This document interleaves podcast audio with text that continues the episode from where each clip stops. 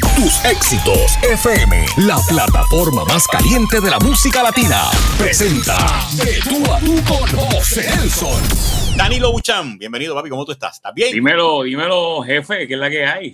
Aquí, viendo, viendo cómo el nene hecho para adelante y ha estado, ya tú sabes, haciendo de, de todo, de todo. Te ha ido en televisión, te, te- estás haciendo, bueno, en radio, estás haciendo obras, estás haciendo negocio, como siempre tú has sido un chamaco emprendedor. Y, vamos a hablar de todo eso, Danilo. ¿Cómo, cómo fue que comenzó to- toda, esta, toda esta idea, toda esta vorágine de, de tantas cosas buenas que te están pasando? ¿Dónde fue que comenzó todo esto que ha pasado contigo? Mira, la realidad es que uno viene de, primero de una base familiar. Yo vengo de una familia de, de, gente de administración de empresas y, y vengo con esta vena de lo que me gusta, que es lo artístico, eh, lo que es la radio, la televisión, el teatro y, y he podido combinar ambas, eh, como, lo, como lo has visto, obviamente, ahora, ahora como productor y en teatro y, y mano, me ha, me ha funcionado. Así que estoy estoy súper contento por el apoyo eh, en todas las facetas en las que estoy ahora mismo y, y como bien dijiste, me conoces hace muchos años atrás, este, porque en mis comienzos en, en lo que es radio, pues obviamente eh, trabajé con ustedes eh, por, por nueve años, lo cual agradezco y, y fue una base para uno obviamente desarrollarse en este ambiente tan difícil eh, como lo es Puerto Rico. y donde prácticamente la oportunidad para los exponentes jóvenes entrar en televisión fue cuesta arriba, porque sabemos que, que el, medio de la televisión ha sido más un medio cada día que pasa más adulto. Lograr conquistar el corazón de esas generaciones ha sido un poquito cuesta arriba, pero creo que tú has tenido esa bendición, tú has llegado a ese punto donde eh, eh, las personas mayores y los jóvenes ya se identifican y te quieren muchísimo. Claro, el proceso obviamente de aceptación es, es, más difícil porque, por ejemplo, en el caso de la televisión, pues ya tú estás acostumbrado a unas figuras que, que llevan años, eh, que ya son aceptados y es como todo trabajo. O sea, entrar, entrar joven, eh, pues uno tiene que demostrar el doble, eh, pero uno lo hace con, con, con pasión, lo hace con cariño y, y, y una vez uno, uno logra entrar, pues eh, eh, es una bendición que uno no debe desperdiciar y aprovecharlo al máximo. Bueno, Danilo, ¿cuándo fue que tú empezaste? ¿Cómo entraste a radio? ¿Cómo fue que llegó esa oportunidad de hacer radio? ¿Cómo fue que llegó la oportunidad de, de entrar al grupo de trabajo de Sunshine y de Hilda? ¿A qué edad entraste? ¿Cuándo fue ese periodo y cómo fue ese proceso? Bueno, antes de Hilda y Sunshine, yo entré en, en lo que eh, la emisora Magic. eh, hace muchísimos años que me reclutó. Yo estaba trabajando en, en- en un pop que se llama Logan's Irish Pop hace tiempo. eh, y ahí me recluta, eh, que en paz descanse, Abdiel del Overboy. Wow. Y hacemos un morning show. Yo con apenas 19, 20 años. Y, y ahí fue que vi por primera vez lo que, lo que era radio. Luego entró en una emisora, aunque no lo crea, una emisora cristiana, este, haciendo un programa al mediodía con, con la doctora Wanda Smith, que se llamaba Radioactiva, eso allá en Carolina. Y luego entonces pues se realiza lo que es la competencia de objetivo Club Sunshine para esa época, eh, que ahí que conozco a lo que es Hilly Sunshine y, y fue, una bendición, de ahí para adelante pues entré en los tres programas a la vez. Estamos Entré- hablando de die- 19, 20 años. yo tenía para, ya para lo que es Sunshine Hilda, yo tenía 22, 22, 23 años. Bueno, lo importante es que ya, ya has tenido la experiencia radial, ya te has ido moviendo en todo lo que está pasando. Has visto, yo siempre tenía una, una, una pelea contigo que yo decía, ¿cuándo tú vas a hacer control? Ya veo que estás haciendo control, estás haciendo control, ¿aprendiste a hacer control o no? Sí, sí, sí, este, aprendí. Acuérdate que uno aprende la mala. Eh, y Si no era tan malo, era sencillo, tú sabes que cómo es, cómo es esto. Sí, no, eh, la realidad es súper contento. Ahora, pues, tú sabes cómo es esto. Una vez te dan el, el, el piloto, eh, pues no lo quieres soltar nunca. Pues porque para los que entienden, para los que están viendo, eh, cuando ya tú aprendes a hacer control, pues obviamente eh, el programa se basa en la velocidad tuya, las pausas las tiras tú, este, los punches te los llevas tú. Este, o sea, tienes el control absoluto de lo que va a ocurrir en el programa. Así que lo aprendí a la mala, como quien dice, eh, cuando hubo la transición de lo que era Estereotempo a Play 96, que era la emisora que estaba trabajando por la mañana. Este, Héctor Bravo me, me- me enseña poquito a poco, porque Bravo tiene una paciencia increíble Ujú. y ahí poquito a poco me fue, me fue enseñando el control eh, hasta que le cogimos el piso y ahora, gracias a Dios, hicimos la transición a la, a la nueva 94 y, y sigo ahí, eh, que es más rápido todavía que Play 96, así que ya con esa base que tuve, y te sientes más tranquilo porque estás quizás en una jerga de vocabulario más, más juvenil, estás más, te, sientes más libre en la manera de expresarte pues, todavía. Pues aunque no lo creas, es, es, una transición interesante porque yo creo que lo mejor que me pasó eh, fue haber trabajado eh, en un mercado adulto y en, y en ese momento eh, yo, yo pensaba en un momento dado que estar en un programa que era de sátira política y, y de temas más adultos eh, no me iba a ayudar eh, porque me estaba saliendo de mi edad. y, y, cuando tenía conversaciones en la calle, pues e, era algo como que diferente. Era como que, eh, porque Dani no sabe estas cosas, ¿por qué, no hablamos de cosas normales de nuestra edad? Pero ahora, en hacer la combinación ahora con, con, con los jóvenes de hoy en día y yo tener ya esa experiencia, pues puedo hacer un balance entre las edades. O sea, que una persona de me puedo expresar con una persona de 18 años como me puedo expresar con una persona de 35 años. O sea, que tienes la oportunidad de jugar de generación en generación y eso es una ventaja para poder saber sobresalir. ¿Y, qué para ti ha sido lo más difícil captar la juventud de ahora? Sabemos que, que a diversos de nosotros, quizás tu última generación, donde sí enfocaban la radio, buscaban la radio, la consumían, y ahora tienen tantas herramientas como son las plataformas digitales, como son los streaming, como son los youtubers, eh, bueno, sin número de cosas. ¿Cómo, ¿Cómo tú te sientes en lograr captar la atención de esa, de, esa juventud o representa un reto para ti para poder alcanzarlo?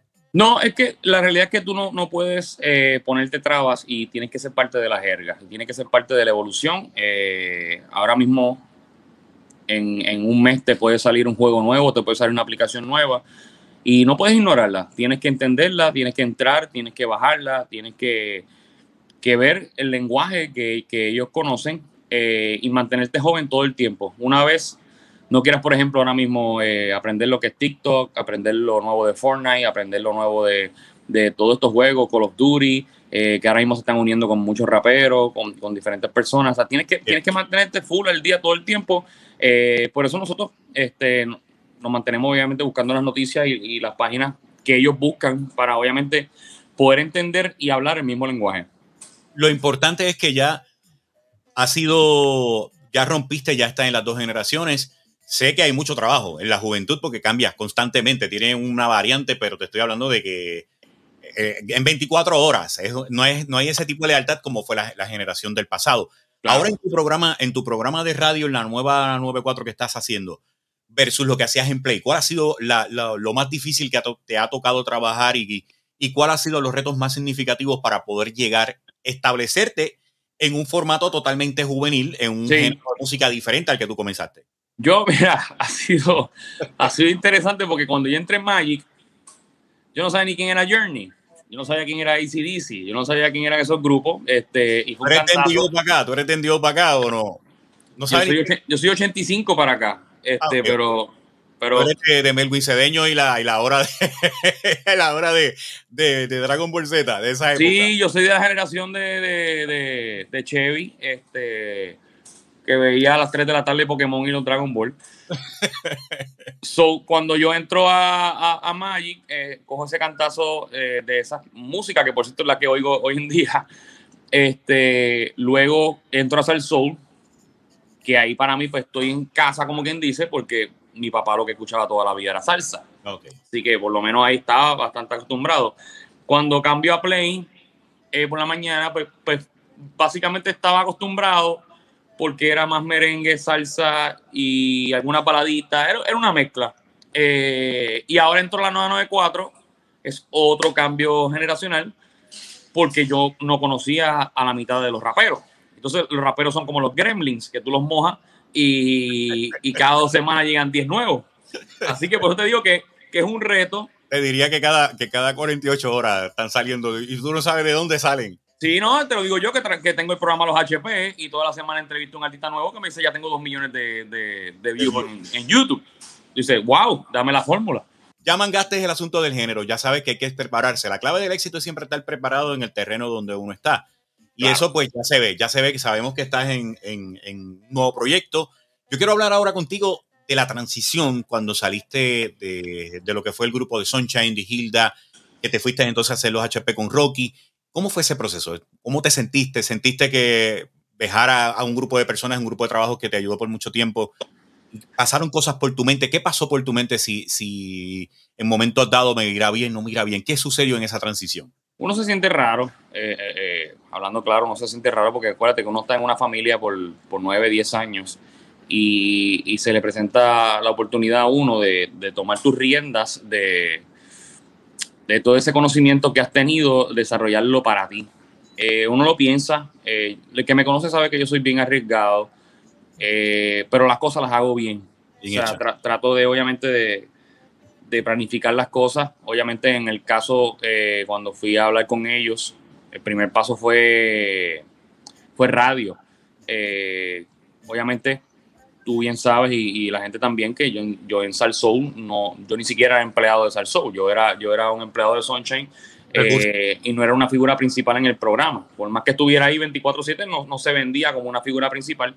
Y hablo con Sunshine y le digo, mira, Sunshine me está dando la oportunidad de, de, producir un programa por la mañana eh, donde yo voy a ser el productor y la figura principal y, y, quiero hacerlo. No soy un morning person, te lo acepto. Eh, me acostumbré por dos años y medio pero lo intentaste. no lo intenté, yo dije, yo, este, este, este, este, es mi sueño, esta es mi meta, y, ellos lo comprendieron muy bien.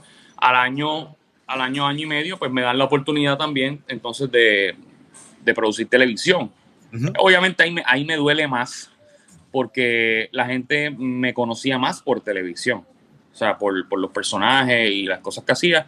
Este, pero volvemos, hablamos claro, eh, esto es como, como en todo trabajo, como en toda compañía. Eh, obviamente, agradecido por, la enseñanza, por el crecimiento, que te lo digo aquí y, siempre lo he dicho en todos lados.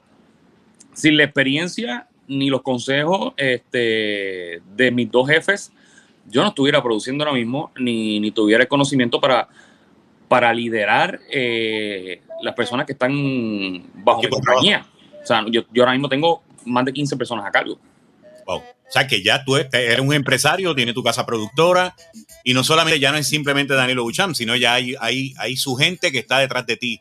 Y eso, pues, qué bueno, qué bueno que lo aprendiste y que tengas ese, ese valor y ese agradecimiento y que públicamente, pues, así lo exprese. Yo, yo quiero hablar contigo ahora dentro de este mismo marco de todas las etapas de televisión que tuviste en ese, en ese momento con los personajes que prácticamente te, te han hecho populares y que, y que tienen su historia en todas las generaciones. Por ejemplo, Mongo y Pescuezo.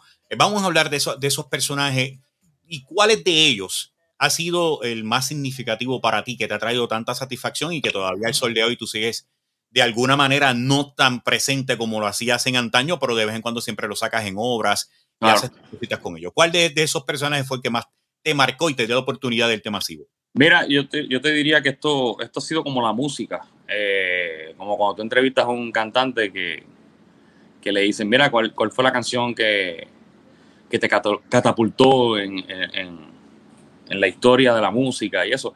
Cada, una, cada uno de los personajes tiene, tiene una historia diferente. En el caso, por ejemplo, de Mongi Pescuezo y Mama Boy, eh, esos dos personajes salieron el mismo, el mismo día, el mismo programa.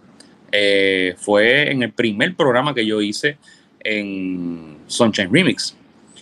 Y esto fue cuando empezamos a grabar en el Teatro Ambassador. Me, dice Sonche, mira, este es el libreto que tiene. Eh, necesito que hagas un nene, que es el nene de mamá. Y me encantó tanto la idea que, que le metimos ahí, buscamos la ropa. Y desde ese mismo día, José Nelson, es la misma ropa, el mismo personaje. O sea, prácticamente salió de ese día. Obviamente uno le va cambiando un poquito la voz, va jugando con él, pero de ahí salió Mama Boy. Y Mon y Pescuezo, pues nos pusimos de acuerdo Francis y yo, porque Francis y yo siempre tuvimos una química Buenísima. Buenísima antes de, estar este, trabajando en televisión, porque nos conocíamos desde el grupo que yo tenía, que era 4 por peso. así, que esos fueron los dos, los dos primeros que, nacieron. Luego, obviamente, después eh, realizo personajes por lo que me gusta, que es la imitación. Ahí sale, sale Pablo Escoba, sale, sale el Gobe, eh, para la época de Alejandro García Padilla, sale, sale también Feliciano. Eh, que ya, ya Feliciano como tal ya estaba en la cartera mía desde que estaba en octavo grado. Este, sale Borachito Pincho, y así sucesivamente eh, otros, otros personajes que se han dado a, conocer a través de, lo que llevo de carrera. Se han desarrollado nuevos personajes como por ejemplo lo que es Peter Durán.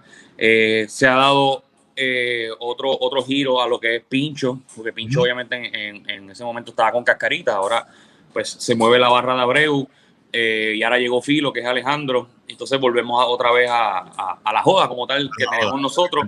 Este, sí traigo Pablo Escoba, Pablo Escoba es un personaje que no, no puedo... La gente me ha dicho, mira, pero Pablo Escoba ya pasó de moda. Y yo, mira, la realidad es que tienen que quitarse de la mente la serie. Eh, Pablo Escoba es, un individuo con poder que se mudó a Puerto Rico. El que conoce el personaje sabe que este, este tipo con poder, con un montón de, empleados, pues tiene que pasar las vicisitudes que, tenemos nosotros acá en Puerto Rico y, la gente lo espera todos los jueves en, los HP. E incluso lo que es las redes sociales es lo más que se ve eh, hoy Yo creo que siempre tuve una pregunta. Esa pistola es un petardo. Explícame, porque suena demasiado duro. El, el revólver que en todas las obras tú utilizabas en televisión, que salía todo el mundo con ese, con ese brinco. Eso, ¿De qué está? ¿Es fulminante? ¿De qué está hecha ese, ese, ese efecto en esa, en esa pistola? No, no sé mucho la terminología, pero creo que se le llaman eh, balas salva. Eh, ah, de salva, es bala de salva. Bala de salva, así que sí, realmente tiene, tiene casquillo adentro, obviamente, pero no es una pistola real, pero sí suena, hace la misma función que una pistola normal. Y... Que por cierto, para que sepa, eh, parte de, las anécdotas de esas pistolas, nunca he podido hacer un show fuera de Puerto Rico eh, con esas pistolas porque es un procedimiento brutal. O sea, tendría yo que mandar esas pistolas por maleta y que lleguen allá y que las busquen. O sea, no es fácil. Aparte que le tengo miedo, otro día tuve un show en Kissimmee y en Ocala y la gente me cuestionaba que por qué no traje a Pablo Escoba. Y yo le decía, mira, para que esto es un procedimiento, ahora mismo estamos en el mismo medio de Old Town. Imagínate yo sopletear tres tiros de Pablo Escoba en el mismo medio de Sonos de Beach. Uh, que estás en Orlando, ¿no has explorado la posibilidad de encontrar una, un revólver de salva allá que simplemente eso o, o no lo quieren hacer por la cuestión de los hechos que pueden tener con la, con la uniformada, con las autoridades? Eh, tú me conoces. Tú eres un tipo serio. Ya sé que tú eres. No, no, no, no, no tan solo eso. Eh, hace dos años eh, tuve un show que incluso tuve que hacerle Pablo Escoba porque ya lo había promocionado. Desde que llegué a, a Florida, buscamos todos los locales habidos y por haber Llamé hasta, hasta, hasta oficina de pirotecnia de Disney World y toda la cosa, y nadie tenía en ese fin de semana una maldita pistola de salva, aunque no me lo crea. Llamamos un montón de gente y nadie lo tenía porque íbamos a estar en un venue cerrado y habíamos pedido ya los permisos, pero nunca lo encontramos. Así que si alguien está viendo este podcast y tiene una pistola de salva y vive en el área de Florida, pues agradecido porque pronto vuelvo allá. La gran diferencia en la Florida es que tú vas a buscar una pistola de verdad en Walmart. y en especial. En especial. Y la, tienen allí de todos los colores y tú dices, eso de perdigones, no, eso es de verdad, eso es para que tú veas las ironías de los, de los asuntos de las regiones y donde uno vive. Pero sin embargo, ya, ya tienes esa experiencia y has vivido ese, esos momentos tan importantes y ves cómo son los contrastes. El boricua, donde quiera que tú te vayas a ubicar, te va a respaldar, porque lo hemos visto en movimientos gente que están en Connecticut y bajan a Filadelfia, bajan a New Jersey para ver una obra de un, de un puertorriqueño y más de una figura trascendental como lo son ustedes, que son jóvenes. Eso, aunque tú no lo creas, José, eso, eso nos mete más presión todavía. Porque no tienes idea de cuántas personas antes de comenzar un show nos escriben a través de las redes sociales. Llevo cuatro horas y media eh, de camino porque no nos queremos perder el show. Yo digo, diablo, mano. O sea, eso en Puerto Rico, José, tú sabes que eso no va a pasar. Una persona vive en Caguas y perdona que hable de esta manera, se molesta. Yo iba a decir otra cosa. Se molesta con ir a Santurce. Dilo, dilo. Hasta que tú no llegues, hasta que tú llegues a Cagua, yo no voy para allá. Y más, si son de Juanadía, no van a Ponce. Sí, porque quieren que seas leal a ellos. O sea, que vas a mi pueblo y dale que, dale que es tarde. Exactamente. allá no, allá no se nota eso. Allá, no, papi, allá te lo digo. Conozco gente que ha viajado siete, ocho horas para ver un espectáculo. Y ahí tú sientes la satisfacción y el beneficio de, todas las cosas buenas que han pasado. Y la, de, la satisfacción y la presión de que tengo que comérmela, pero que, eso quede brutal porque eh, eh, esa persona contra hay, hay, que, hay que agradecerle de la manera que es. Bueno, a ti, ¿qué te, ¿cómo te impactó el, el éxito que tuvo Mongo y Pescuezo? Sabemos que yo, eh, yo, llegué a estar presente en espectáculos donde había más de 15 mil personas que fueron a ver a Mongo y Pescuezo. Olvídate de los reggaetoneros pegados Mongo y Pescuezo, y lo hicimos eh, en obras de, en, pops, en eventos masivos. De momento esa combinación era el dúo ganador, el, dúo para la historia, los Wisin y Yandel, esa experiencia de, de, Mongo y Pescuezo. y la creación de esta, de esta combinación y qué ha pasado con ellos, qué va a pasar con ellos, seguirán, qué está pasando con Mongo y Pescuezo. Pues mira, la realidad Mongo y Pescuezo eh, fueron, yo, yo, te diría que el hit de, de mi carrera, eh, nosotros cerrábamos las patronales. Podía ser el artista que tuviera, eh, incluso nosotros rebajábamos con eso. lo que era Joel y Randy, lo que era Alexis y Fido, lo que era estos grupos que estaban pegadísimos eh, Ñejo, todos, todos los que estaban, ellos no cerraban las patronales, cerrábamos nosotros. Eh, y era bien gracioso porque ellos, ellos terminaban el show y nosotros, obviamente, decíamos, eh, Gordo, gracias por abrirnos el show, pero realmente las estrellas aquí son muy pescue. Este, y nos los tripeamos. Siempre nos quedamos con la espinita de hacer una película porque eran unos personajes que, que, aguantaban, ya, ya sea por el gimmick por, y por la experiencia que tenemos Francis y yo de lo que hace película, de, de hacer una película tipo Tom and Dumber eh, con Mongi Pescuezo. Eh, incluso hicimos, tenemos videos todavía de, de, todas las patronales y todos los shows que realizamos, eh, haciéndose encuestas de qué pensaban de que hiciéramos una película y, el apoyo era masivo. Eh, no descarto que algún día suceda. los personajes primero tienen que volver, tienen que ponerse más al día.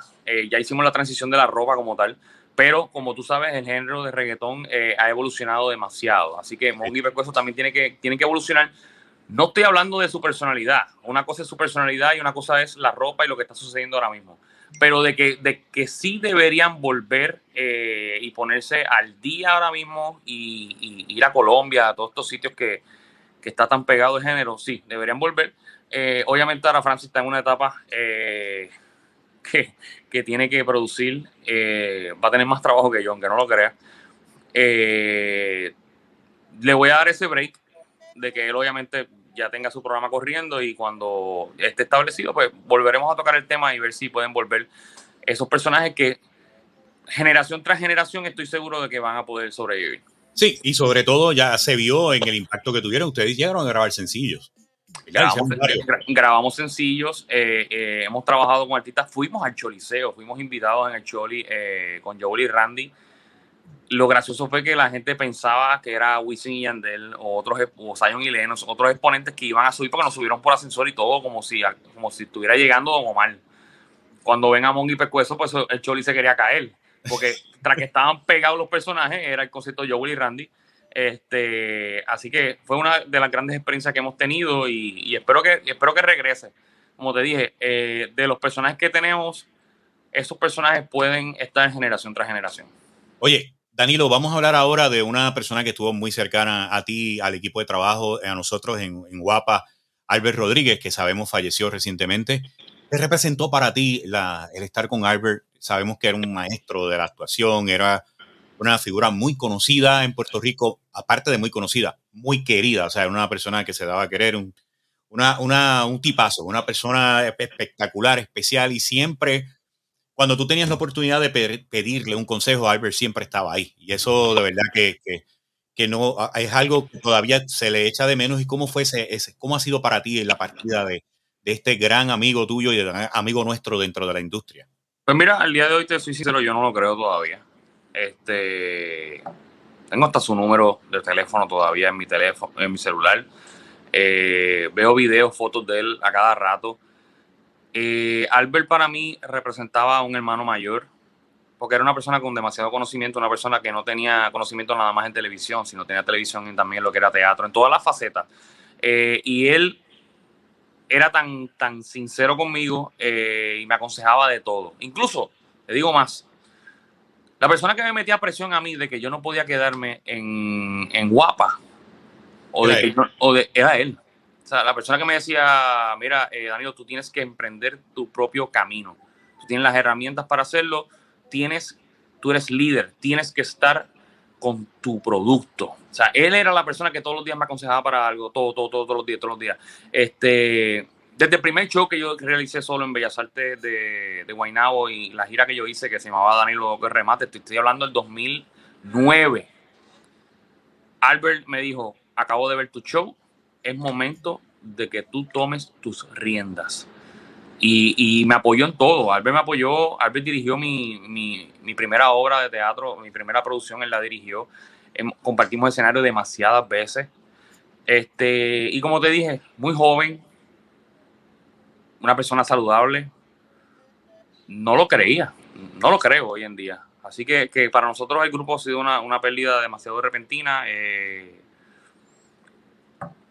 y, siento que, que, algún día, en un momento dado, yo me lo voy a encontrar. Así será, porque sabemos que vamos a un plano de, de, eternidad y, y, a la verdad que eh, se le echa de menos, se le echa de menos por, por, el carisma, por lo que estaba haciendo. Hacía muchas cosas con su escuela, ayudaba, encaminaba a mucha gente. Así que qué bueno que, que ese cariño y siempre ese bueno consejo estuvo para ti en momentos difíciles por parte del gran amigo Albert Rodríguez, que en paz descanse. Así que gracias por, por, por, por, esas palabras y que de esa manera pues sientas ese cariño y ese afecto por, por este gran artista puertorriqueño. Vamos a hablar ahora, ya que lo mencionaste en esta parte, de las obras. Estás ya activo hoy mismo, salimos de aquí, entras en una obra. ¿En qué obras estás trabajando y cuáles son los próximos que tienes en agenda? Porque sé que tú eres bien creativo y estuviste con Oscarito en un crucero, en medio de una pandemia, saliendo de la pandemia, en medio de la pandemia viene y presentas otra obra. ¿Qué, qué es lo que viene y qué es lo que está pasando actualmente contigo en la carrera de Danilo Buchan? Pues mira, eh, la realidad es que eh, pues uno tiene que mantenerse al día, tiene que mantenerse, obviamente, pasó la pandemia y como tú ahora mismo estás creando este, este streaming que sé que, que, ha evolucionado, porque al principio era simplemente una, una, estación radial que podías escuchar bajo una aplicación, hoy en día es un formato eh, donde puedes conocer a los artistas, caramba, internacionales. Yo, he visto entrevistas tuyas con gente de Panamá, de Colombia, de todos lados. Eh, y así hemos, eh, ha evolucionado mis proyectos.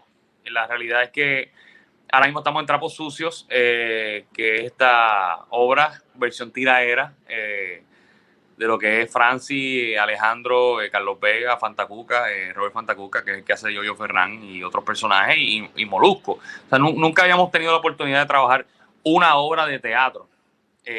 sí habíamos trabajado en lo que es Dominiqueño, eh, que, era la película, que por cierto ya, ya grabamos la 3, así que... O sea, ya, en esta vuelta, en la tercera, vas a estar.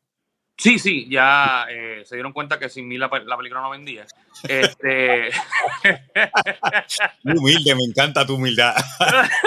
no, ustedes, saben que yo hago el malo de la película. Mira, yo, te, yo, te, voy a ser, yo te voy a ser sincero, es verdad. La segunda le faltaba la presencia del malote. No, es que, es que era una historia totalmente diferente. Ellos lo saben, ellos lo aceptan. Eh, la realidad es que, mira lo gracioso, José Nelson, que la, el libreto de la tercera era el libreto de la segunda. Pasa que cambiaron unos libretistas, hicieron otra historia, un revolú y cambiaron la historia para, para lo que es el circo.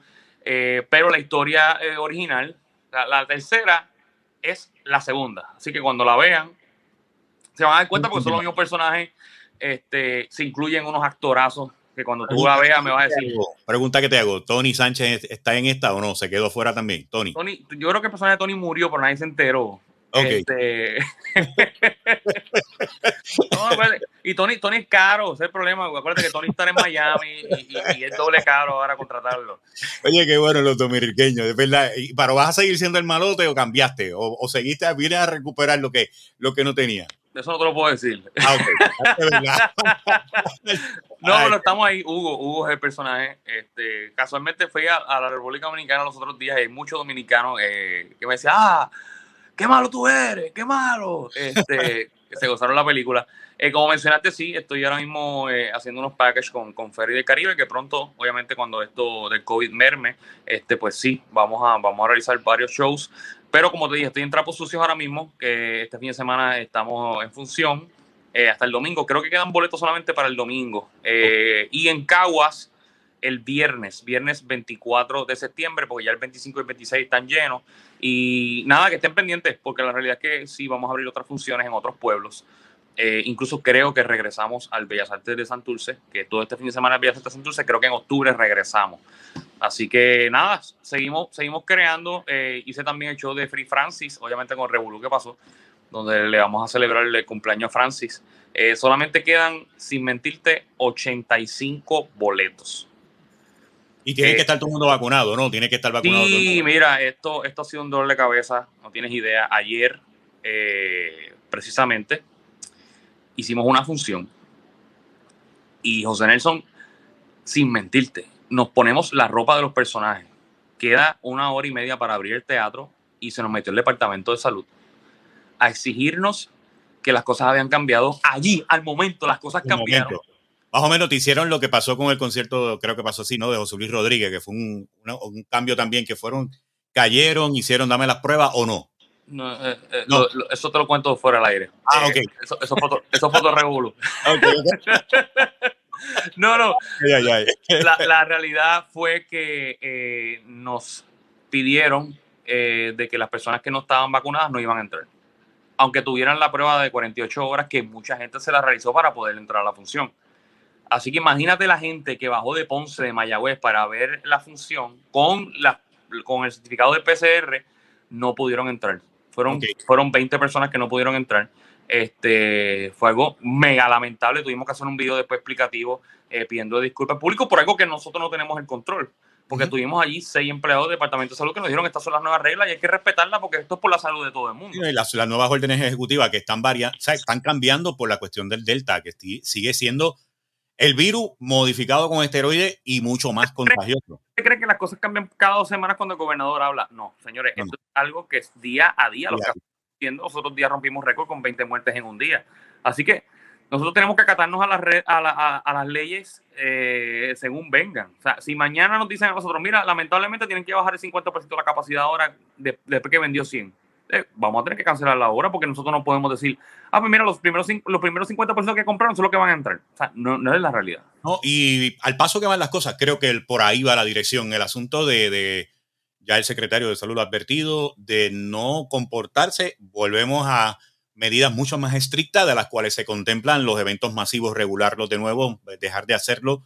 Y eso es bien peligroso porque ya hay una serie de conciertos que están corriendo incluyendo Bad Bunny, que viene ahora en diciembre, que ya sus dos funciones se llenaron.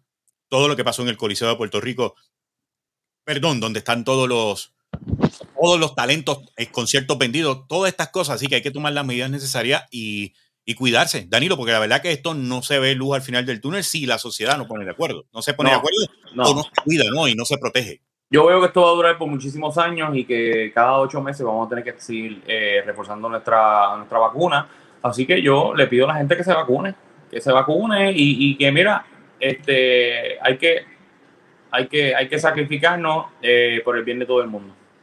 Danilo, vamos a, antes de finalizar, eh, quiero que me hables de los HP, cómo va la nueva, la nueva temporada de, de los HP. Tienes Alejandro, ¿Cómo te fue con Rocky, esa experiencia y todo, todo el proceso que ha tenido el programa en esta vuelta por... por son, dos cosas totalmente diferentes. Lo que es Rocky de aquí de Alejandro, eh, cada uno tiene su fuerte. Eh, Rocky es excelente host, eh, hace entrevistas que yo no haré jamás. por su estilo, su estilo HP de hacer las entrevistas y, y, me lo gocé. Estuve con él año, año y medio en el formato del programa. Luego entra Alejandro pues que ya nos conocemos más este, y que, ha compartido conmigo muchas comedias. Así que Alejandro, la realidad que, que me trae esa energía de, de, de sus personajes, mm, de obviamente de, de, lo irreverente que es este, en su stand-up. O sea, Alejandro se encarga del stand-up del principio del programa, este, yo me encargo de escribir.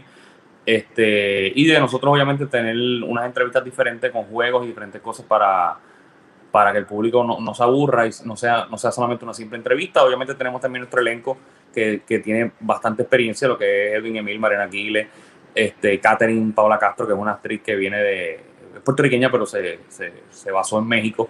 Así que tenemos, tenemos un equipo de trabajo bien chévere, este, que hacemos comedia, aunque tú no lo creas, eso diariamente hacemos dos comedias al día. O sea, que somos, somos literalmente el único programa con más comedia en el país. O sea, nosotros estamos todos los días, lunes a viernes, a las 8 de la noche, este, con los diferentes personajes de cada uno. Eh, Sobre todas las cosas, el hecho de estar con Alejandro fue muy positivo para ti. Sabemos que son grandes amigos. Alejandro estuvo con nosotros en Salsol, sin duda. Fue una temporada muy buena. Lo he hecho de, menos, lo extraño. Y lo más que me, me ha impresionado de Alejandro es que ha tenido un crecimiento masivo como youtuber. Ha tenido se, ha, crecido de una manera brutal y al estar contigo en televisión, la verdad que ese complemento, pues, lo felicito a los dos y me alegra muchísimo ver que, jóvenes que se vieron, estuvieron cerca de nosotros han ido evolucionando y tú no sabes la alegría que me da saber que, que te sientes bien y que tú has crecido. Me siento eh, halagado y orgulloso de ver el crecimiento tuyo y que por fin haces control, de que ya tienes, eres productor, haces radio y te, veo que te, te esperas mucho en este negocio de las comunicaciones, tanto radio, televisión como en el mundo digital, porque quieres conocer. que tú fuiste de los primeros talentos de radio que empezó a entrar en el mundo digital y sabemos que tienes una muy buena cantidad de seguidores. Así que, Danilo, te felicito, te deseo lo mejor. Gracias por este ratito. Hoy viernes, sé que estamos saliendo para la obra que ya está a punto de comenzar, así que algo más que quieras añadir. Y... No, que, que, agradecido, Nelson, y obviamente a ti personalmente por, obviamente por siempre creer en mí, este, y que seguiremos juntos por ir para abajo, sabrá Dios cuántas cosas podemos crear en un futuro y, y agradecido con la gente que, que nos apoya en, todas las plataformas. Eh, ahora no es solamente televisión, sino también en radio eh, y en cada cada aplicación, en cada streaming, en cada cosa que nosotros nos inventamos, eh, porque tratamos obviamente de, llegarles a todos ustedes a través de la forma que sea.